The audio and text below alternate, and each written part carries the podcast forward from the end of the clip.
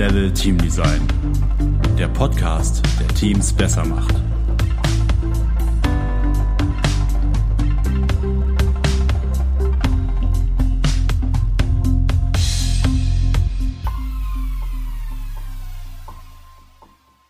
Hallo und herzlich willkommen zur ersten Folge von Next Level Team Design. Heute zur Premiere zu Gast Stefan Kowalczyk. Äh, Stefan ist Illustrator, Livezeichner und kreativer Geist aus Erfurt und heute mein erster Gesprächspartner. Stefan, schön, dass du da bist und zum Interview bereitstehst. Und bevor ich viele Sachen über dich erzähle, die vielleicht gar nicht so richtig stimmen, ähm, stell dich doch einfach mal kurz selber vor. Wer bist du? Was treibst du? Und äh, ja, was was macht deinen kreativen Job aus? Hallo Markus, erstmal vielen Dank für die Einladung und äh, ja, auch die Gelegenheit zu Gast zu sein in der ersten Folge des Podcasts. Ich bin Stefan Kowalczyk, bin Illustrator, Zeichner und ähm, formiere ähm, hauptsächlich unter dem Namen Kowali. Wie der Name Illustrator schon sagt, illustriere ich vorwiegend Bilder für Texte ähm, Plakate, ähm, ja, Kommunikationsdesign, ähm, zeichne aber auch live bei Veranstaltungen und ähm, bin als Graphic Recorder tätig. Okay, also dieses Wort Graphic Recording, ich glaube, das beschreibt ja tatsächlich einfach das, ähm, äh, das Live-Zeichnen und das Live-Begleiten und Live-Bebildern vom gesprochenen Text. Mm, als allererstes drängt sich natürlich die Frage auf, wie wird man Illustrator, wie wird man Livezeichner? Ähm, vielleicht kannst du mal so einen ganz kurzen Abriss geben, wie dein beruflicher Werdegang überhaupt war. Ja, ähm, beruflicher Werdegang hat bei mir, wie bei vielen Leuten, die heute noch illustrieren und zeichnen, so angefangen, dass ich eigentlich schon immer gezeichnet habe ähm, als Kind. Natürlich später dann irgendwann ähm, auch mich in die Richtung weiterentwickeln wollte und ähm, in noch in meiner Schulzeit gesagt habe, ja, äh, wo kannst du, wie kannst du was machen, was ist das überhaupt, was du vorhast? Und habe dann in die Richtung Gestaltung Fachabitur gemacht.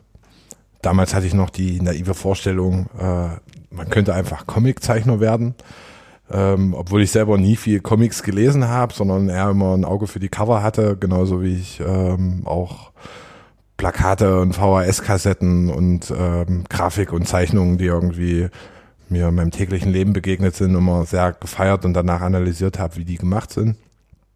Ja, habe ähm, eine Lehre als Mediengestalter gemacht nach meiner Schule. Ähm, habe dort aber schnell gemerkt, dass das nicht unbedingt der ideale Weg ist, um als Zeichner in irgendeiner Form äh, leben und arbeiten zu können. Habe dann im Anschluss an die Lehre angefangen, visuelle Kommunikation in Weimar zu studieren. Das war wiederum die Gelegenheit, zwar nicht unbedingt eins zu eins zu lernen, auf was es ankommt, aber einfach Zeit zu haben auf der einen Seite und auf der anderen Seite Kontakte, Netzwerke, Projekte hm, zu sehen, zu erkennen und habe dann im Studium angefangen, freiberuflich zu arbeiten. Im Studium selbst äh, ziemlich viel für äh, Bands und Musiker, ähm, Plakate gestaltet und Logos, kleine Animationen gemacht aber auch äh, mit Kommilitonen zusammen erste Projekte realisiert, da immer versucht, viel Illustration einzubringen. Ähm, und parallel ähm, zum Studium habe ich einen ähm, Grafiker getroffen, beziehungsweise bin an einen Grafiker gekommen, der ähm, damals schon als Cratemate aufgetreten ist und ähm, der mir ziemlich viel geholfen hat, Tipps gegeben hat. Bei dem habe ich angefangen, erste Aufträge zu machen. Ähm, er hatte vorwiegend ähm, viel mit Schrift und Grafikdesign gearbeitet und äh, mir die Möglichkeit gegeben, einfach auch Illustrationen beizutragen. Und das hat dann dazu geführt, dass ich da so reingekommen bin und das bis heute mache. Okay, und unter dem Label Cratemate ähm, tretet ihr auch zusammen heute noch auf. Also wir sitzen jetzt gerade bei euch im, ich nenne es mal Atelier oder in, in der Werkstatt oder was ist der lieber? Wie, wie nennt ihr es? Wir nennen es Büro. oder einfach Büro, ähm, in dem ihr arbeitet und entwerft. Und das ist vielleicht an der Stelle auch so ein bisschen die Brücke zum Thema. Ähm, du hast die Illustration für meine Homepage gemacht, die aus meiner Perspektive super gelungen sind. Und mich interessiert natürlich, welcher Prozess steht dahinter. Ne? Also hm, was du mir am Anfang unserer Zusammenarbeit gesagt hast, es geht nicht darum, einfach Text eins zu eins zu bebildern, sondern es soll eigentlich eine tiefere Ebene dahinter stehen, eine Metaebene angesprochen werden. Und wie, wie kommt man dazu? Also wie generierst du deine Ideen, dass deine Illustrationen eben nicht nur nach 15 sind, sondern eine Geschichte erzählen und dazu einladen, sie anzuschauen und auch nochmal ein paar Sekunden drüber nachzudenken? Ja, ähm, das Spannende beziehungsweise die Grundlage finde ich für, für meine Arbeit, ähm, aber auch viele Tätigkeiten in dem Bereich ist einfach miteinander zu sprechen. Ähm, ich bin kein Freund davon, ähm, in einer kurzen E-Mail oder einem kurzen Briefing gesagt zu bekommen, hey, zeichne doch mal das und das oder mach das und das, schieß mhm. los. Ähm, sondern wie es ja auch bei uns war, wir haben uns getroffen, äh, ausgetauscht und über Gespräche rausgefunden, okay, was hast denn du vor, was sind deine Ziele, wo sollen, wofür sollen die Illustrationen sein, brauchst du überhaupt Illustrationen, ähm, wen willst du damit ansprechen? Und ähm, über so einen recht offenen Fragenkatalog ähm, fängt man da auch, dann auch an, sich einzufühlen in, in das Gegenüber und festzustellen, okay, das und das könnte ich machen, beziehungsweise die, die Ideen könnte man auch gemeinsam entwickeln. Das ist nicht unbedingt eine gerade Linie, die da jedes Mal läuft in jedem Gespräch, aber es ist eine sehr gute Grundlage für meine Arbeit, einfach bevor ich anfange, mich überhaupt hinzusetzen und zu zeichnen und erste Entwürfe zu machen, schon zu wissen, für wen ist es, um wen geht's, was sind die Probleme, was sind die Lösungsansätze, was ähm, was kann man sich vorstellen, was kann man sich nicht vorstellen. Das sind alles spannende Geschichten und meiner Meinung nach auch eine wichtige Voraussetzung dafür, ähm, zusammen kreativ zu arbeiten. Genau, ne, also ähm, am Ende, so kam es mir zumindest vor, ging es ja auch für dich darum, in meinem Auftrag kreativ Probleme zu lösen. Ne? Also um mal an einem Beispiel zu bleiben, äh, ging es zum Beispiel darum, ähm, die Leistung multiprofessionelle Teamarbeit irgendwie zu bebildern. Und äh, deine Idee kam dann irgendwann, ein Schweizer Taschenmesser darzustellen, aus der verschiedene Personen rausklappen, die offenkundig verschiedene Aufgaben und Funktionen haben in diesem Taschenmesser. Und wenn man das vielleicht mal so als Beispiel rannimmt, ähm, wie, wie kommst du auf diese Ideen? Ganz konkret ähm, gibt es nie den einen Weg, eine Idee zu haben. Natürlich gibt es ein paar Techniken und ein paar Tricks. Äh, in dem Falle ist es halt auch die naheliegende Kombination von scheinbar zwei Sachen, die nicht zusammenpassen. Zum einen die Fachkräfte, die unterschiedliche Professionen haben, per se erstmal die visuelle ähm, ähm, Klammer von äh, multiprofessionelle Teams. Und das andere ist natürlich dann das Werkzeug, das Tool, das, was aber auch eine gewisse Verknüpfung hat äh, in dem Fall das Taschenmesser. So, wo man auch denkt, das ist ein essentielles kleines Werkzeug, was ohne Strom, ohne viel Schnickschnack funktioniert, was auch jeder kennt. Und ähm, mit ein bisschen drüber nachdenken und ähm, äh, auch ähm, hin und her probieren, zeichnerisch, ähm, kam das dann halt zu der Bildidee. Und ähm, mit deinem Feedback zusammen wurde das dann halt auch umgesetzt. Okay, na, das ist vielleicht auch nochmal darzustellen, dass das so im Prozess oder prozessual entsteht. Ne? Also dass es dann manchmal auch nicht immer Feedback braucht, um sich weiterzuentwickeln und so weiter. Wie, ja, oder dass sich der Podcast natürlich vorrangig um den Bereich Teamentwicklung und neue Methodiken der Teamentwicklung und Teamarbeit dreht, ähm, liegt natürlich die Frage auch nahe, wie sind so deine Erfahrungen mit Kreativität in Teams? Also Arbeitest du generell in Teams zusammen? Wie verstehst du den Teambegriff? Spielt da auch ein Netzwerkgedanke mit rein? Und äh, ja, was sind so deine Erfahrungswerte dahingehend? Ähm, wir hatten ja eingangs schon CrateMate erwähnt. Das ist an sich auch keine Firma oder Unternehmung, sondern wir sind eine Bürogemeinschaft.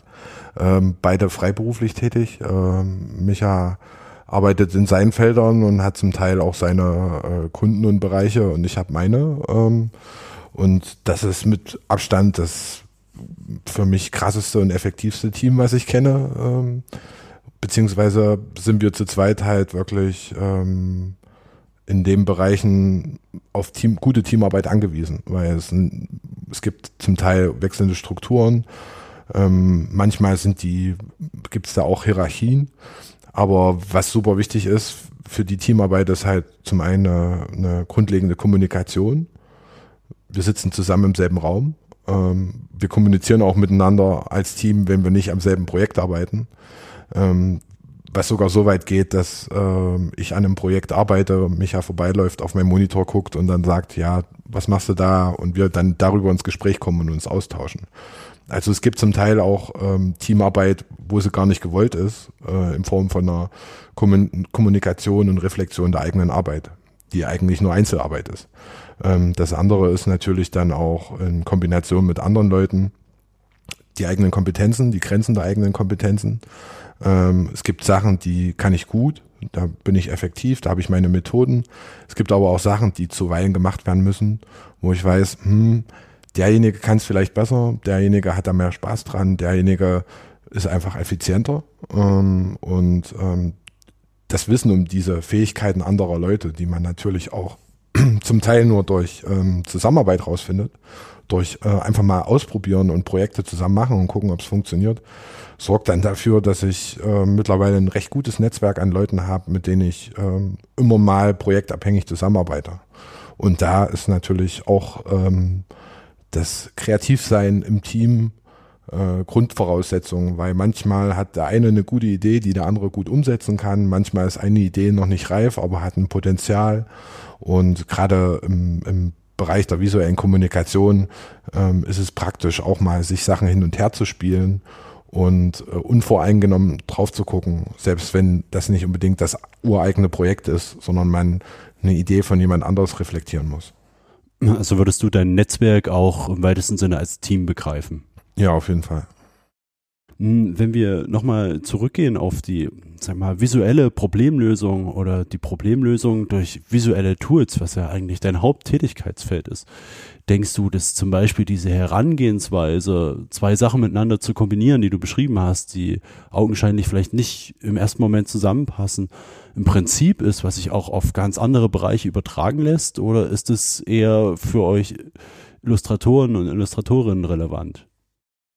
Ja, das ist eine Möglichkeit. Also jetzt, okay, das ist ein Beispiel, eine konkrete Bildidee zu, zu generieren oder auf ein konkretes Motiv zu kommen.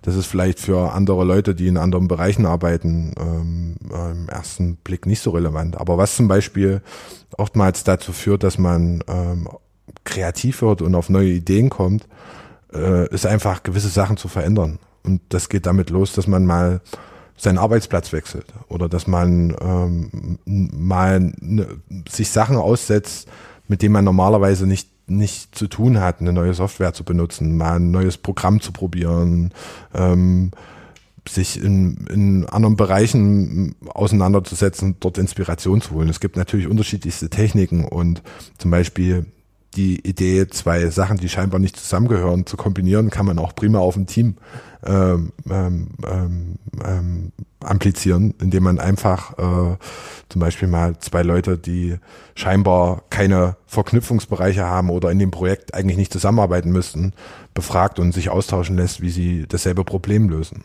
So. Ja, und so vielleicht Schnittmengen bildet, ne? Ja. Und nicht zuletzt ist es ja auch so eine gängige Innovationsmethode tatsächlich. Also gerade wenn wir eingangs über multiprofessionelle Teams gesprochen haben. Ähm, ich glaube, das ist ein riesen Mehrwert, ähm, so eine Möglichkeit in Betracht zu ziehen, verschiedene Professionen zusammenzuführen und das nicht bewusst vorher zu planen, was am Ende rauskommen soll, sondern da Freiräume zu lassen. Ja, auf jeden Fall. Ähm, ich finde es immer spannend, ähm, ein Problem zu haben, eine konkrete Aufgabenstellung, ähm, aber von da aus auch grundsätzlich zu fragen, ist das wirklich das Problem? Ist das wirklich ähm, die Grundlage äh, und ein bisschen tiefer zu gehen? Und gerade wenn man scheinbar in einer Gruppe oder in einer, in einer gewissen Struktur äh, ein Problem erkennt und versucht, das Problem mit seiner Methode zu lösen, ist eine, eine zweite Meinung, aber auch ein anderer Einfluss manchmal essentiell, um äh, das Problem zu hinterfragen und von hinten sozusagen ähm, äh, durch die Tür zu kommen und ähm, zum Beispiel Grundparameter zu ändern, die das Problem erst bedingen, die man selber gar nicht gesehen hat. Das ist ähm, essentiell und wichtig, finde ich, auch für Designprozesse. Ist es denn stets ein reflexiver Prozess, dann äh, darüber nachzudenken, was man eigentlich tut und das mit anderen zu reflektieren? Oder gibt es auch noch andere Faktoren, die da eine Rolle spielen? Ich weiß nicht, ob ich per se jetzt selber der äh, krasse ähm, Reflekteur äh, bin. Ich rede auf jeden Fall auch ziemlich viel über meine äh, Denkprozesse mit anderen. Finde das auch super spannend. was schon mal ein ganz entscheidendes Merkmal dafür wäre, ja.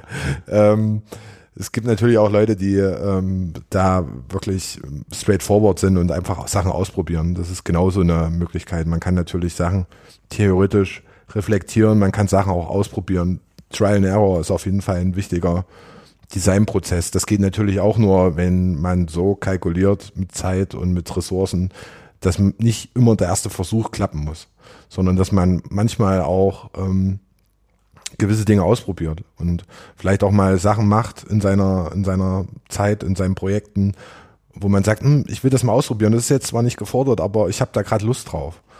Ja, das ist ein total spannender und entscheidender Punkt. Ne? Also aus meiner Perspektive Teams die Freiheit zu geben, äh, Sachen einfach zu probieren und zu testen, ohne vorher zu wissen, dass es klappt oder vielleicht auch nicht den Druck zu haben, dass es unbedingt klappen muss.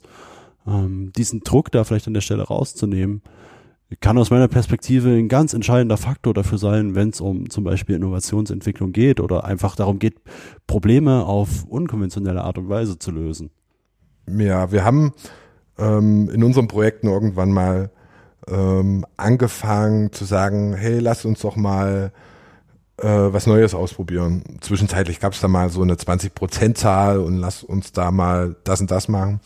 Aber mittlerweile ist das äh, ziemlich krass im Fleisch und Blut übergegangen, dass man wirklich ähm, entweder einen Teil seiner Arbeitszeit benutzt, um was anderes zu machen, oder wenn es ein konkretes Projekt ist, über einen längeren Zeitraum in diesem Projekt eine gewisse gewisse Prozentzahl oder eine gewisse Teilung nutzt, um zum Beispiel Sachen auf einem unkonventionellen Weg zu erledigen. Das kann sein, für Leute, die jetzt am Rechner arbeiten, Programmierer oder so, mal eine neue Software benutzen oder mal eine Sache anders gehen. Es kann aber auch wirklich kleine Dinge sein, wie Arbeitsplatz wechseln oder ähm, mal von draußen arbeiten oder ähm, gewisses, einfach gewisse Faktoren ändern. Und ähm, für mich persönlich in meiner Laufbahn, alle Sachen, die ich heute mache, habe ich irgendwann mal äh, nicht mit konkreten Anlass, sondern einfach nur als Probe und weil ich Lust drauf hatte angefangen. Und ähm, Animationen hätte ich niemals getan, wenn ich nicht irgendwie mal aus Lust und Langeweile gesagt hätte, oh, ich will jetzt mal gucken, wie ein Bild bewegt aussieht. Ja. Und ähm, das passiert natürlich nicht, wenn man äh, wartet, dass ein Kunde kommt und einen beauftragt mit einer Animation, sondern das passiert zum Teil halt wirklich aus freien Stücken und ähm, kann auch sein, dass das in Teamprozessen zum Beispiel einfach mal als Alternative als alternative Wegfindung in die Arbeit mit einfließt, wo man sagt, ey, ich würde gerne mal das und das ausprobieren. Ich habe selber gerade, sehe gerade da Gelegenheit, lass uns das mal machen. Und äh, dann wird es Teil des Schaffens.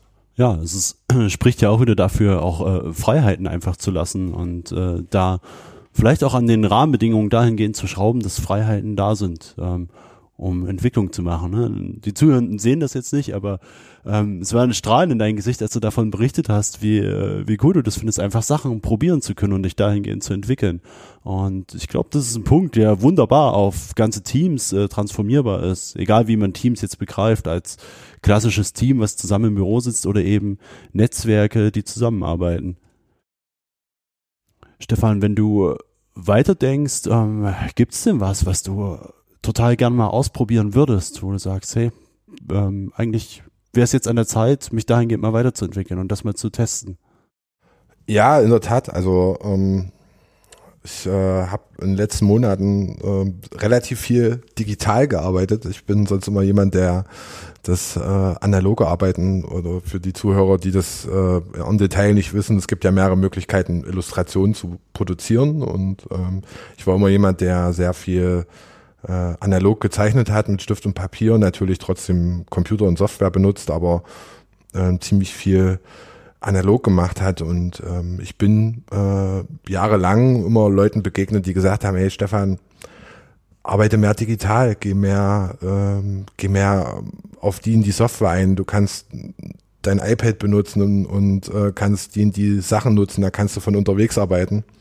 Und das Witzige ist, oder die witzige Erkenntnis ist, dass ich jetzt äh, während der ähm, Corona-Zeit, ähm, wo ich unter anderem auch eine sehr, durch puren Zufall einen sehr schönen Aufenthalt in Japan hatte, ähm, oder durch Glück, dass ich das machen konnte, einen sehr schönen Aufenthalt in Japan hatte und auch längere Zeit im Garten war, wirklich viel, äh, viel Zeit in der Natur verbracht habe mit meinem iPad äh, und dort gezeichnet habe. Und das hat mich einfach nur dazu bewogen, zu erkennen, dass ich mittlerweile einfach Lust habe zu schnitzen.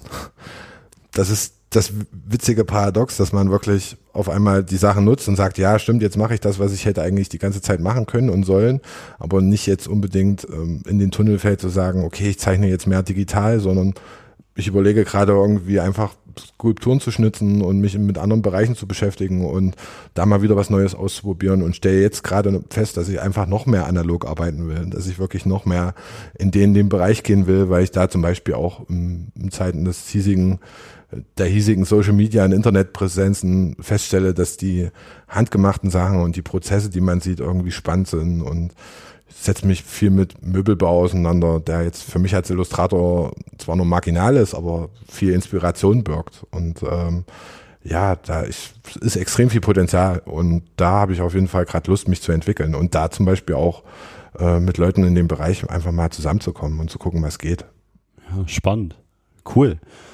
Hm, letzte und abschließende Frage. Ähm, gibt es jemanden, den du gerne in diesem Podcast mal hören würdest? Hm, also, was mich auf jeden Fall äh, mal reizen würde, ich kenn's, ich kenn's von vielen Musikern, wie die in einem Team arbeiten, äh, beziehungsweise wie die zusammenarbeiten. Habe teilweise mit äh, Leuten, die im Jazzbereich oder im, im elektronischen Musikbereich back-to-back -back mit Leuten spielen und musizieren ähm, gesprochen. Was mich mal interessieren würde, wäre jemand, der wirklich äh, Veranstaltungen und Festivals organisiert und größere Sachen und dort wirklich in einem Regelbetrieb, ähm, zum Beispiel als Clubbetreiber, ähm, mit Leuten Kontakt hat, wie der Teams auffasst, aber auch ähm, wie da zum Beispiel Hierarchien funktionieren in, in einer in einer Umgebung, ähm, wo andere Leute Spaß haben, wo andere Leute sich äh, Musik und Konzerte reinfahren, wie die Leute als Team zusammenarbeiten. Das würde mich auf jeden Fall interessieren. Cool. Ähm, ich habe schon erste Ideen tatsächlich. Äh, das nehme ich auf jeden Fall mit. Stefan, äh, vielen Dank. Vielen Dank für die Einblicke, die du gegeben hast. Und natürlich auch von meiner Seite vielen Dank für die coolen Illustrationen auf meiner Seite.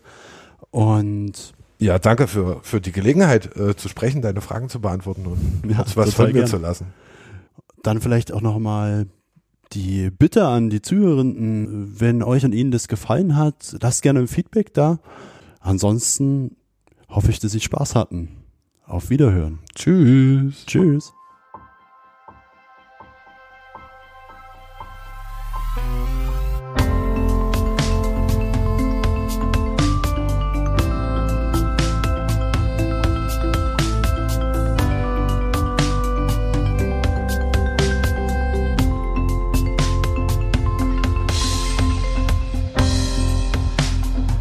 Next Level Team Design. Der Podcast, der Teams besser macht. Mehr auf www.berger-training.de